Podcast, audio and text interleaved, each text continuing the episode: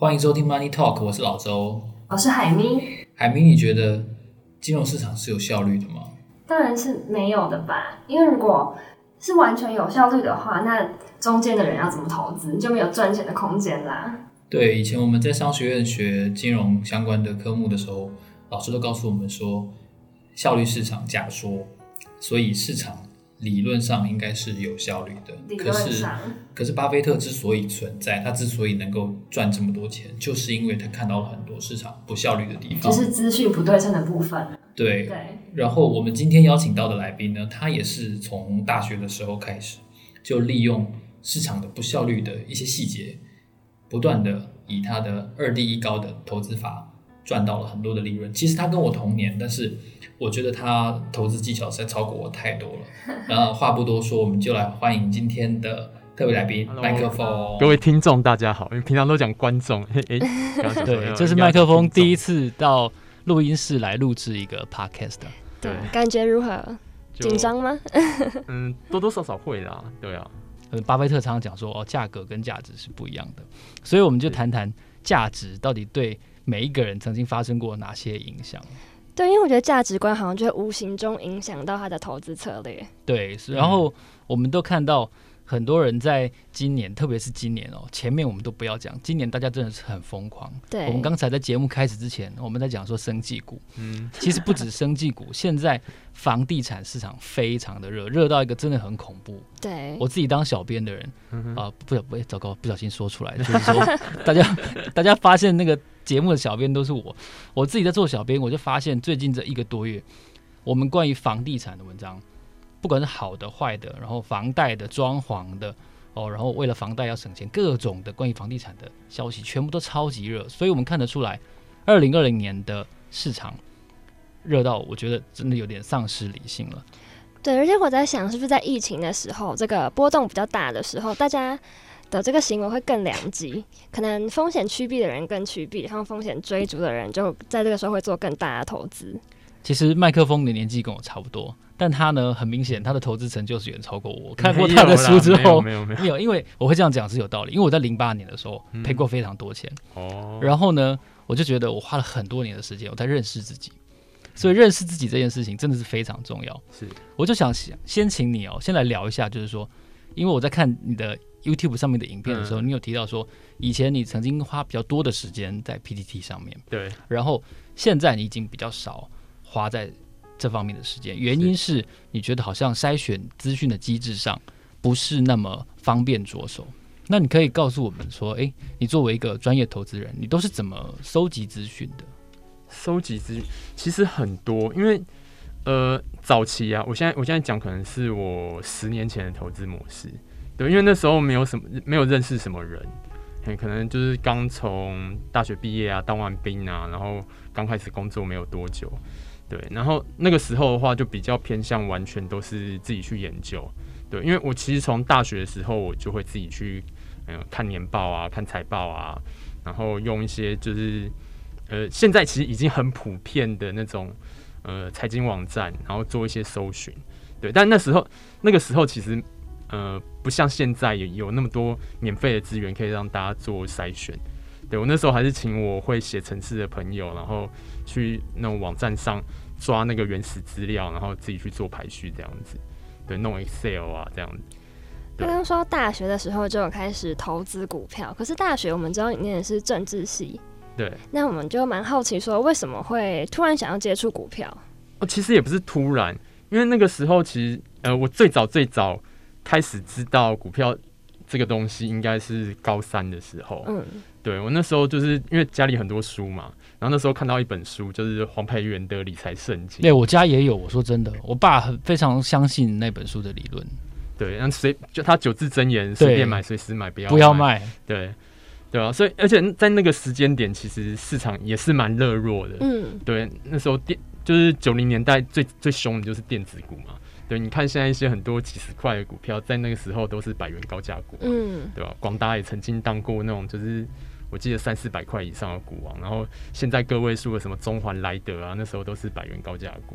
那你记得你买的第一只股票是什么吗？哦，呃，我那时候第一只买，我其实买两只股票，然后一只叫嘉格，然后一只叫利奇，对，我到现在还记得股号一二二七跟 一五一七，对。那那个时候第一次的投资是有好的结果吗？第一次就被腰斩了，对吧？我觉得这个很重要。对，后来就遇到就万点崩盘啊，然后其实。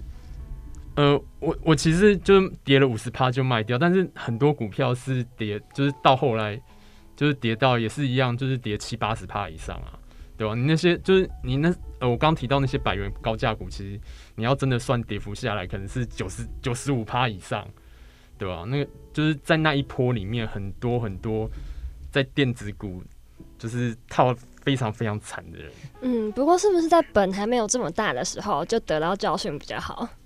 我觉得是这样子啊，因为就是你钱还比较少的时候，好，假设说你同样是赔五十趴，对，然后你的资金只有二十万的时候赔五十趴，跟你四十岁你已经存了一两千万的时候，对，赔赔五十趴，我觉得同样是赔五十趴，但是嗯呃，容易赚回来的程度是完全不一样的。所以那时候第一次股票就投资就被腰斩之后，你的想法是什么？越挫越勇吗？没有啊，就是那个时候其实也是在想说，为什么会赔这么多？嗯，对。然后我那我自己检讨的结果就是说，哎、欸，其实好，当就是空头市场，因为市场会有循环，嗯，对。然后每隔一段时间就会有比较大的空头，所以当空头来临的时候，呃，怎么样去持盈保泰这件事是很重要的。这个循环是有个规律可循的吗？嗯、呃。我觉得不算不算规律，因为因为其实你看，像是呃两千年跌了一波，嗯，然后在我说在十几年前，十几二十年前，两千年有大跌过，然后两千零四年有大跌过，然后两千零八年有大跌过，对，那但是在后来的这十年就比较少出现那种四五十趴以上的大跌，对，一直到今年，哎、欸，瞬间跌了三十趴。对，对，但是也很快就反弹回来。对，对，二零一五年跌了一次三十趴起，对，那那一波其实在底下盘的比较久。那、啊、这次今年的就是比较像是 V 型反转。对，因为在二零一九年底的时候，你好像就有说，你觉得当时已经接近叫做 The Last Dance。哎，我觉得蛮准的，我说真的。是你就是因为照这个循环判断的吗？其实也不是准，因为事实上啦，不会有人知道，就是新冠疫情，对对对，现在会发展成这个样子。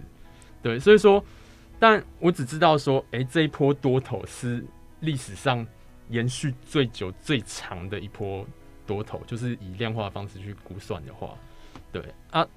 但是我也知道，就是以走势而言，它可能是一个已经垂垂老矣、随时会挂掉的多头走势。嗯，对。但是你要我很精准的预测说哪个时间点它会挂掉，其实我做不到。可是我预估到这个，我觉得非常厉害。我觉得呃。预估到会发生已经很厉害了，但是我们不我们不可能强求说是预估到什么时候发生。对对对。不过我认为一件事情就是惨赔是是不可避免的。不过周遭人的关心要怎么去克服它、消化它？那个时候你赔钱之后，你你有让你家人知道吗？你知道啊，对吧？但是但是因为那个时候其实赔的是自己那种就是从小到大累积的压岁钱这样子。那你是怎么样确定自己要成为一个专业投资人？你家人有试着说服你说不要这样做这样子的决定了？嗯、呃，因为因为其实我工作也超过十年了，然后其实其实，嗯、我偏专职其实也是这一两年的事情，对，而且而且其实严格来说，我也不太算专职投资人啦，对，因为我我其实还是有一些实业的投资，对，就是像例如说，呃，我。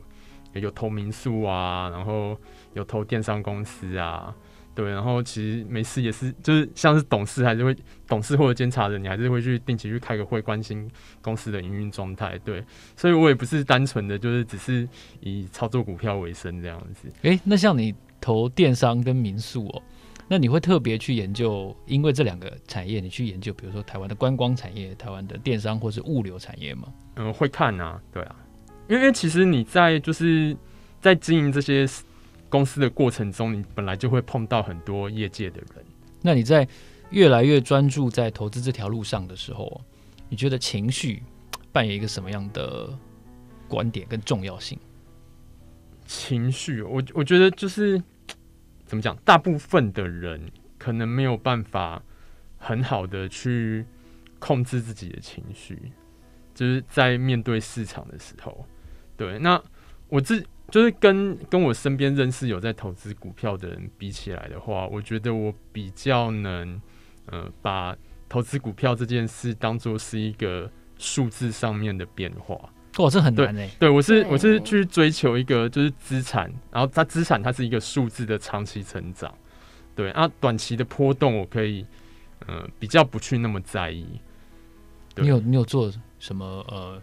瑜伽冥想去去放松一天，因为我知道很多人其实他放不下，其实我自己就是这样。嗯，像我在零八年的时候，我印象中最深的就是我大概在一百八的时候开始买红海，嗯，然后我就看，那买完就跌了，然后跌了之后最低我印象很深，跌到五十二，然后我每天完全没有办法做事情，因为我那个时候我的工作就是哦投资组的记者，所以我还是要负责分析盘势的。哦，但我回到家，我的家人就跟我讲说啊，你不是很厉害？那你不是分析盘式的啊？你买红海怎么一百八啊？怎么现在五十几啊？到底行不行啊？每个人都听你买啊？现在大家都赔钱，那种压力真的是很严重。所以我想好奇的是，你怎么去不能说疏解？你怎么去降低它对你的影响？其实，呃，二零零八年，呃，你说跌到最低点的时候，我也赔很多啊。对，虽然说就是从高点，从大概呃。万就是接近万点的时候跌到六千，我大部分是没有什么受伤。但是其实我从六千点我就开始往下摊平了。对，往我是我是我是往下买，对，但是最低跌到就是三九三九五五的时候，对，然后所以说其实那个区间其实还是跌了三十趴有啊，对吧？我就是我常提一个例子，就是三零三四的联用，对，呃，联用二零零七年的时候大概有赚，就是赚差不多一个股本，对。然后二零零八年，好，那年最惨，跌到就是他赚六块钱，哦，最低的时候跌到我记得二十四块吧，二十四块。对，我那时候大概从六十块的时候开始往下买，你你就想说，如果用六十块的价位去买的话，其实你已经是买一个就是前一年本一比可能是用前一年的 EPS 去算的话，它本一比可能只有六倍，对，但是它最后跌到二十几块。对，如果如果你用本笔去算，哎、它可能剩三倍，对吧？就是就是市场上就是，嗯，每隔一段时间就会发生这么离奇的事情。对，有的时候是离奇的，像像我觉得现在很多股票是离奇的贵，但是在二零零八那个时候是离奇的便宜，对吧？那那当然，我也虽然说我知道说，哎、账面上看起来好像亏很多，对，但是就是你用理性去判断的话。诶、你就会知道说，哦，那个账账面的亏损其实只是，它只是纸上的亏损啊。只要公司它的营运状态是健全的，对，像像例如说，我那时候可能会去看它的财报，然后我看它的现金啊，然后它的那个就是它的一些那种短期投资，然后存货啊、应收账款啊那些加一加，好，大概占好，就是存货跟应收账款我们都打折，可能打个两折、三折。哦，实际上它的净值可能算一算，它净现金可能就接近十七、十八块了，对。然后我最低如果是二十二十几块去买它的话，我等于说我只用六块钱就买下了这家公司扣掉现金之外的所有的价值，它的专利啊，然后它的就就产它的制造能力、研发能力，哎、我觉得就是对我来说这是一个非常非常划算的投资，所以我不太在乎就是。它短期的价位会变化到哪里去？但但你说亏钱这件事会不会有影响？账面上的亏损会不会有影响？一定会，对吧、啊？但是如果你用就是像我刚刚的观点去思考，就是你不要用股价的涨或跌来决定说你的决策是不是对的，而是你去思考这家企业的本质，你买进的价位好不好？这件事用这样子的方式。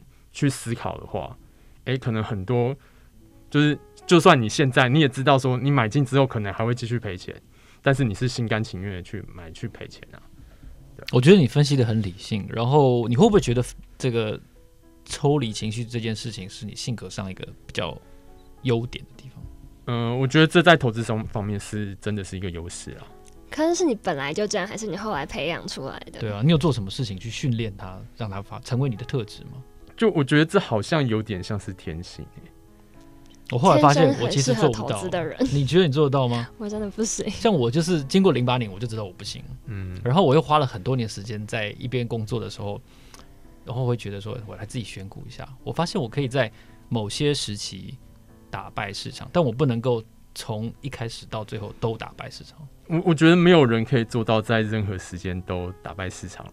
所以你也能够接受自己有的时候对，就像就像今年啊，因为因为我前前面就讲了嘛。生气股我不理不理解，然后所以我也不敢买，对，所以所以说就是基本上今年只要有买生气股有报生气股的绩效一定都吊打我啊，对，对吧？事实上就是这样子啊，对吧？啊，但是就是你要你要自己要想清楚说，诶，什么游戏是你可以玩的，什么游戏你就是你进去你有优势，对吧？啊，生气股我觉得就是我进去跟那些主力搅和，我是不会有任何优势的。所以你也不会因为这样后悔，因为你知道那就是你不适合的领域。呃，当然，当然你看到就是其他的人在靠着生技股赚大钱，当然也是会稍微有一点吃，多多少少会吃味嘛。嗯、可是，可是也就是那个样子而已。对，对吧？因为就是你眼光放放长，放到二十二十年、三十年以后，然后你你想清楚你的目标，只是像像我自己的目标是，我长期能够打败。就是加权指数是，就是你要知道说你自己的目标是放在哪里。对，对你不是你不是随时都要当你市场上前五趴的人。对对对，事事实上你只要在大部分的时间你都能得，就是得到市场平均的报酬，长期来说你就已经打败大多数的人了。所以你还是偏好主动选股，不会去被动投资。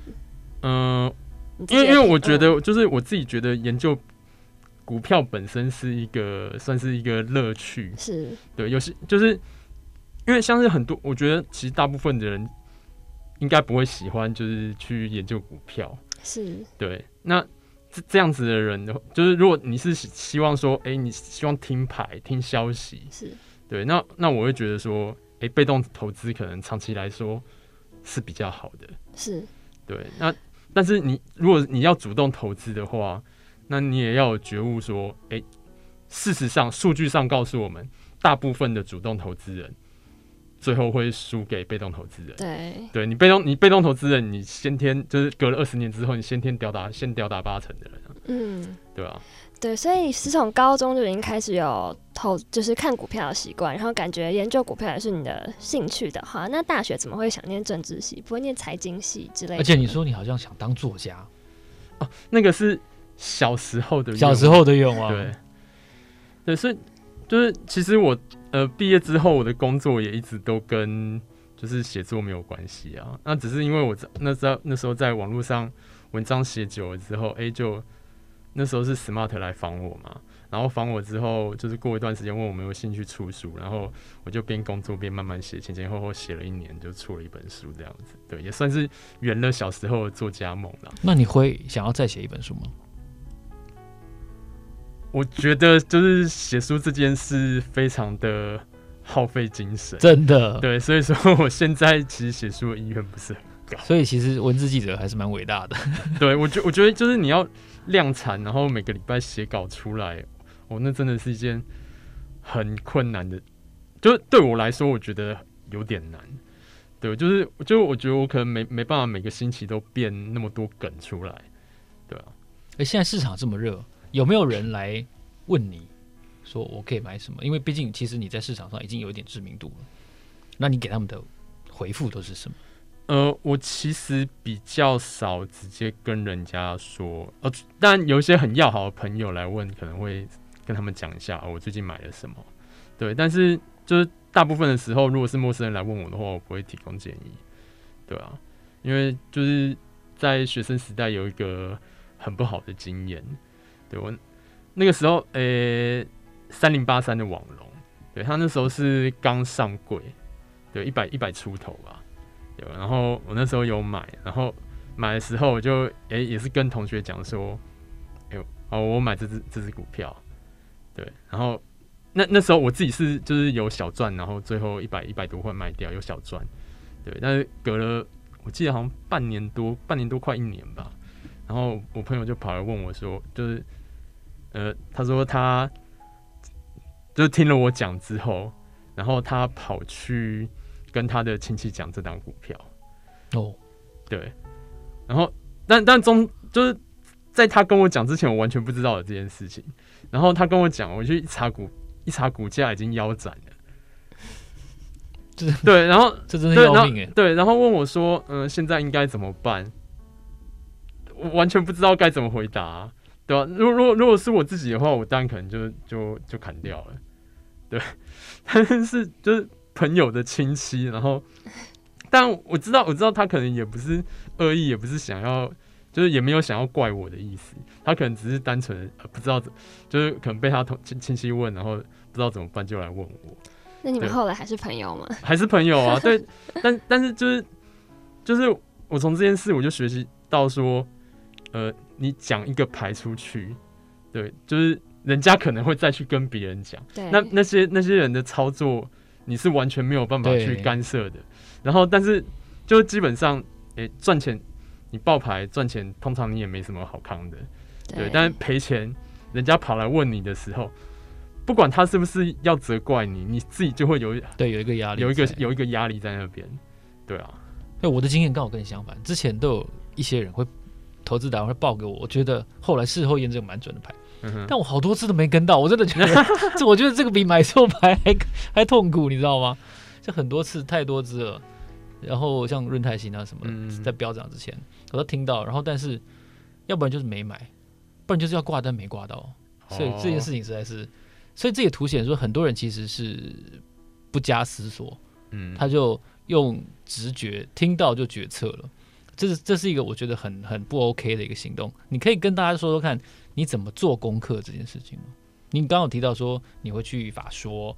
然后或者说会读财报，而且你你分析的层次是非常深入的。那这样子就是你怎么架构你关于投资的一个逻辑系统？嗯、呃，其实简单来说啦，嗯、呃，我自己的投资原则可以用四个字来解释，就是二低一高。然后二低是低本一比、低股价净值比，然后一高是高现金值利率。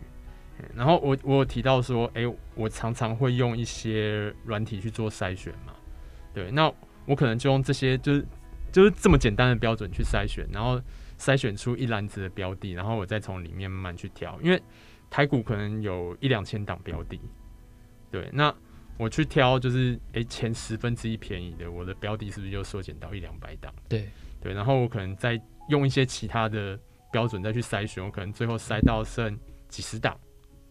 对，然后我再从几十档里面挑我有兴趣的公司去看财报之类的，对，比较省时间啦。对啊，其实这个法人的的研究蛮像的，海密可能还不太清楚，就是通常很多投资机构都是这样，他先筛选一个 pool，然后从 pool 里面去筛选目前价位比较适合的。对啊，对啊，有没有人找你去法人上班过？诶，没有。你自己会觉得，有你有没有想象过有一天你被找去操盘的样子？还是你不可能去做这件事情？呃，因为因为其实像是操盘，在法人圈，我觉得就我所知啦，学历这件事是蛮重要的。你不是财经本科系出身，你本身要进就是这个圈子的机会就不是那么大。其实我刚毕业的时候，我有去投过研究员，然后我还自己写了那种就是研究报告，然后丢给那时候面试的时候丢给主管，主管就说：“嗯，其实写的还不错，但你要不要考个研究所再来？”那有考虑吗？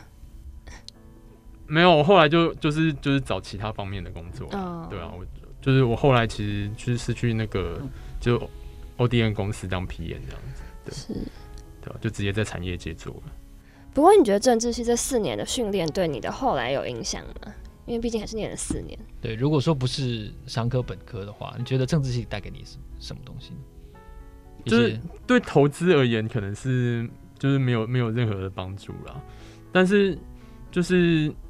怎么讲？其实我早期早年我是一个蛮孤僻的人，对。然后在政治系的时候，就是认识了很多好朋友，对。然后他们就是跟他们相处，让我的就是性格转变还蛮多的，对啊。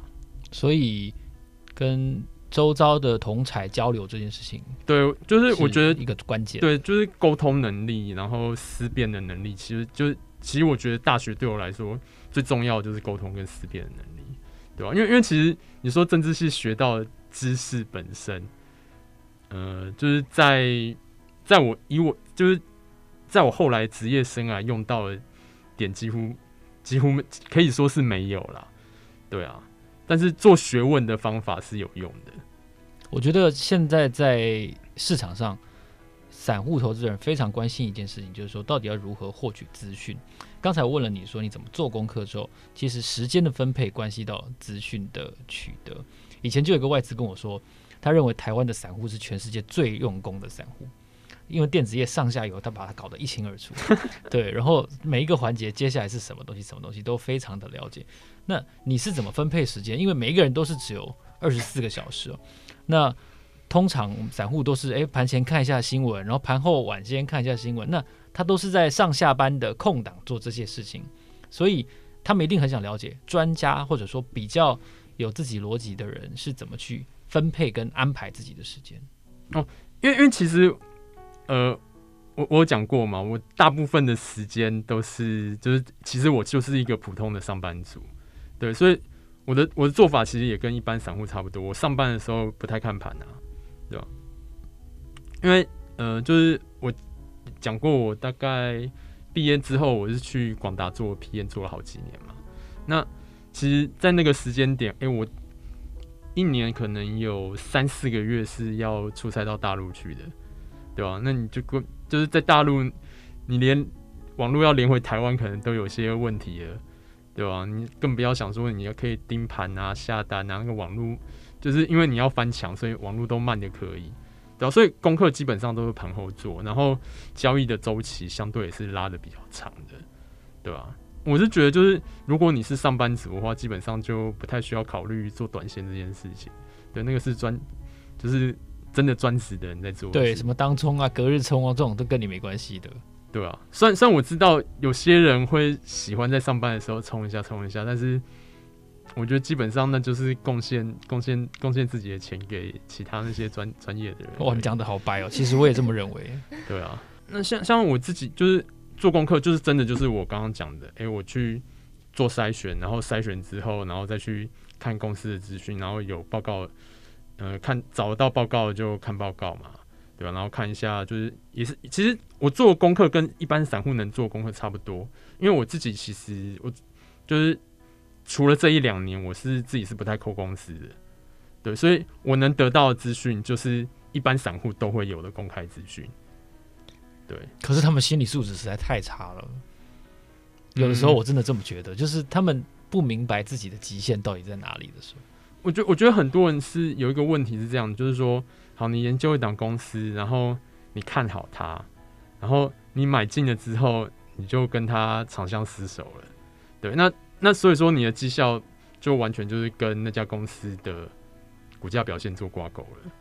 对，那但是像像我自己的话，我可能会比较倾向去组一个就是投资组合 portfolio。